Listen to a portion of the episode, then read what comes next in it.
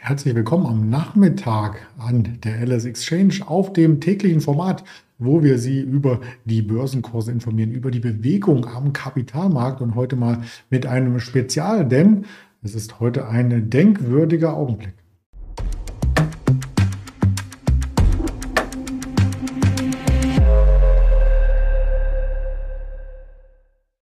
Ich hoffe, ich habe nicht zu sehr dramaturgisch gewirkt. Es geht im Grunde genommen auch um die FED-Sitzung, die heute ansteht und um die Live-Berichterstattung. Da möchte ich auch eine weitere Seite hier mit ins Spiel bringen, die Sie vielleicht noch gar nicht kannten.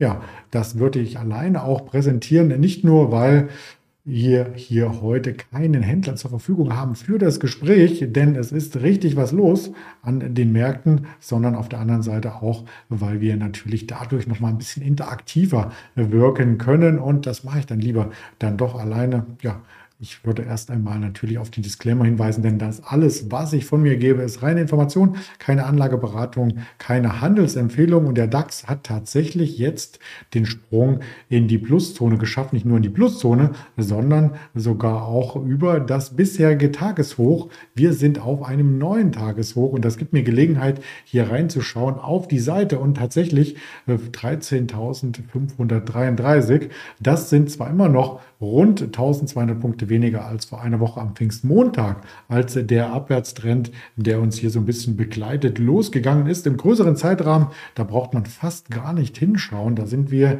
ja von dem Allzeithoch schon sehr, sehr weit entfernt, aber auch von dem Tief des Jahres. Und das ist so ein bisschen die Angst der Investoren, dass wir hier einmal durchgereicht werden. An den Performance-Kennziffern sieht man schon sehr, sehr gut, dass im laufenden Jahr erst einmal mit 17 Prozent Minus viel aufzuholen ist, wenn man im langfristigen Durchschnitt bleiben möchte. Denn langfristig schafft es der DAX, um die 8 Prozent Jahresperformance zu erlangen. Dann gibt es natürlich auch einzelne Jahre, wie zum Beispiel dieses Jahr, wo wir im Minus stehen. Vielleicht aber langfristig sind das genau die Kaufchancen, die man ja auch sucht. Denn auf einem Allzeithoch zu kaufen, macht auch nicht so richtig äh, Freude. Wir schauen mal in die Aktien rein, was sich da getan hat. Und da habe ich zwei interessante Werte schon entdeckt. Einmal der Tagesgewinner heute Delivery Hero ist ja auch noch im DAX vorhanden, aber nicht mehr lange denn die Aktie wurde nach den aktuellen Regularien und Umschichtungen der deutschen Börse aus dem DAX verbannt. Dauert noch ein paar Tage, dann ist sie nicht mehr im DAX gelistet und trotzdem zieht sie an. Ja, warum?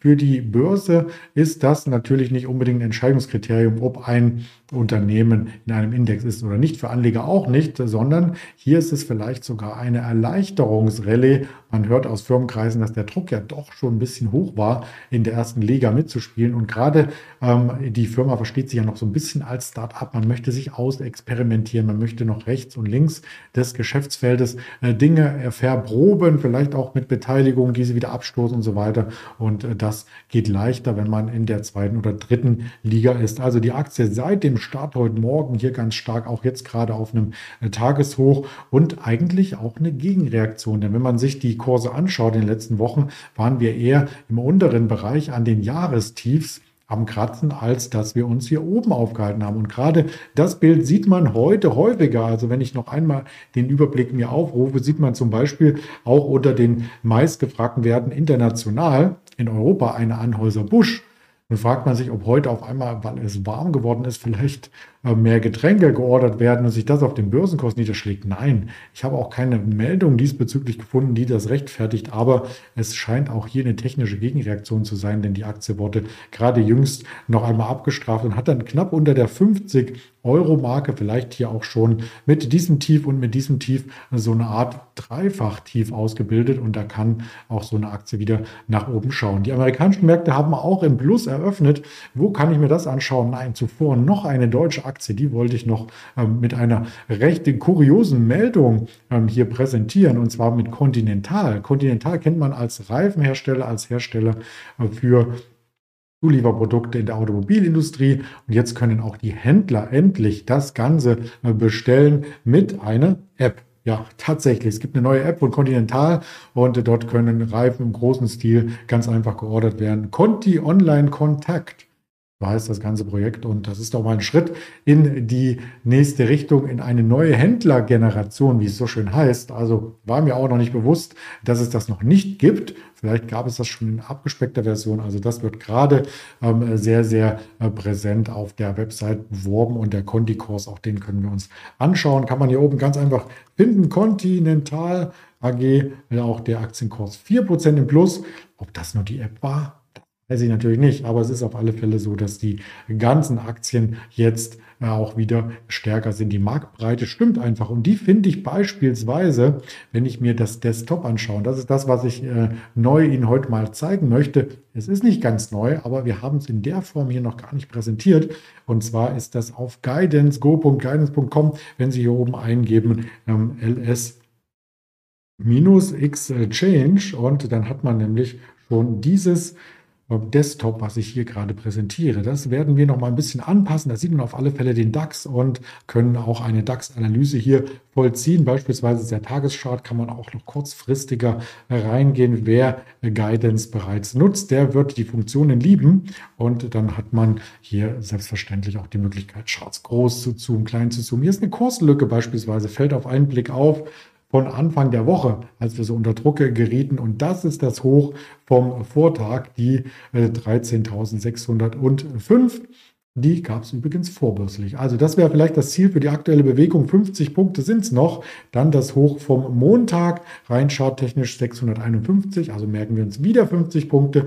Und dann sind wir auch in der Kurslücke zu dem äh, Freitag schon eingetaucht. Ja, wenn die amerikanischen Märkte weiter anziehen, könnte das durchaus ein Szenario sein. Wenn da nicht heute Abend noch die FED-Sitzung wäre. Und da möchte ich darauf hinweisen, mit dem Blick auf den Wirtschaftskalender, das haben wir alles schon abgearbeitet heute Handelsbilanz, Industrieproduktion aus der EU, ähm, die Einzelhandelsumsätze aus den USA, alles irgendwie ein bisschen schwächer gewesen. New York Empire State Index, Importpreise, nur die Exportpreise sind angezogen. Das ist aber auch was Negatives, ähm, wenn man es so interpretiert. Jetzt kommt noch 20 Uhr das FOMC-Meeting ähm, oder das Sitzungsergebnis des Meetings, die Notenbank. Und die Notenbank aus den USA, die hatte tatsächlich eine sehr, sehr schwierige Aufgabe. Auf der einen Seite möchte man die Inflation, die so hoch ist wie seit 14 Jahren nicht mehr eindämmen. Also man muss die Zinsen anheben. Auf der anderen Seite, wenn man sie zu stark anhebt, gefährdet man das weitere Wirtschaftswachstum, was ja noch da ist. Also wir sind noch nicht in einer Rezession. Rezession würde ja heißen, zwei Quartale in Folge minus. Aber soweit ist es noch nicht. Das heißt, eine Rezession kriegt man sowieso erst nach einem halben Jahr später mit, ähm, anhand der Definition. Aber da hat Jerome Paul hier in Persona diese Aufgabe, nicht nur das zu verkünden, sondern 20.30 Uhr auch noch ähm, zu begründen. Also verkünden und begründen, das sind die zwei Dinge, die er heute Abend zu tun hat. Wir werden seinen Worten lauschen und wenn man den Beobachtern Glauben schenken darf, sind zu 97,8 Prozent schon eingepreist, dass es einen großen Zinsschritt äh, gibt und dann wird der Zinssatz für ähm, den Leitzins der US-Notenbank bei 1,5 bis 1,75 in der Range stehen, dass es noch einen größeren Schritt gibt, weil eben die Fed vielleicht was aufzuholen hat, weil sie ein bisschen spät begonnen hat, den Zinszyklus anzustoßen. Ähm, davon gehen nur 2,2 Prozent aus. Und je weiter man dann in die Zukunft geht, desto mehr ähm, Zinsschritte sieht man dann auch, was es für Projektionen gibt. Das ist das sogenannte Fed Watch Tool, kann man im Internet einsehen und da einige Ableitungen treffen. Ja, das wären so die Ideen, die ich mitbringen möchte. Wir werden darüber auch noch näher auf den anderen sozialen Kanälen äh, berichten und ich würde mich natürlich freuen, wenn Sie hier als Zuschauer dabei bleiben, einen Kommentar hinterlassen, den Kanal abonnieren und natürlich bei Guidance auf dem Desktop, den ich gezeigt habe, mit den ganzen Informationen auch dort ähm, reinschauen mitlesen und die Analysen teilen. Ganz lieben Dank.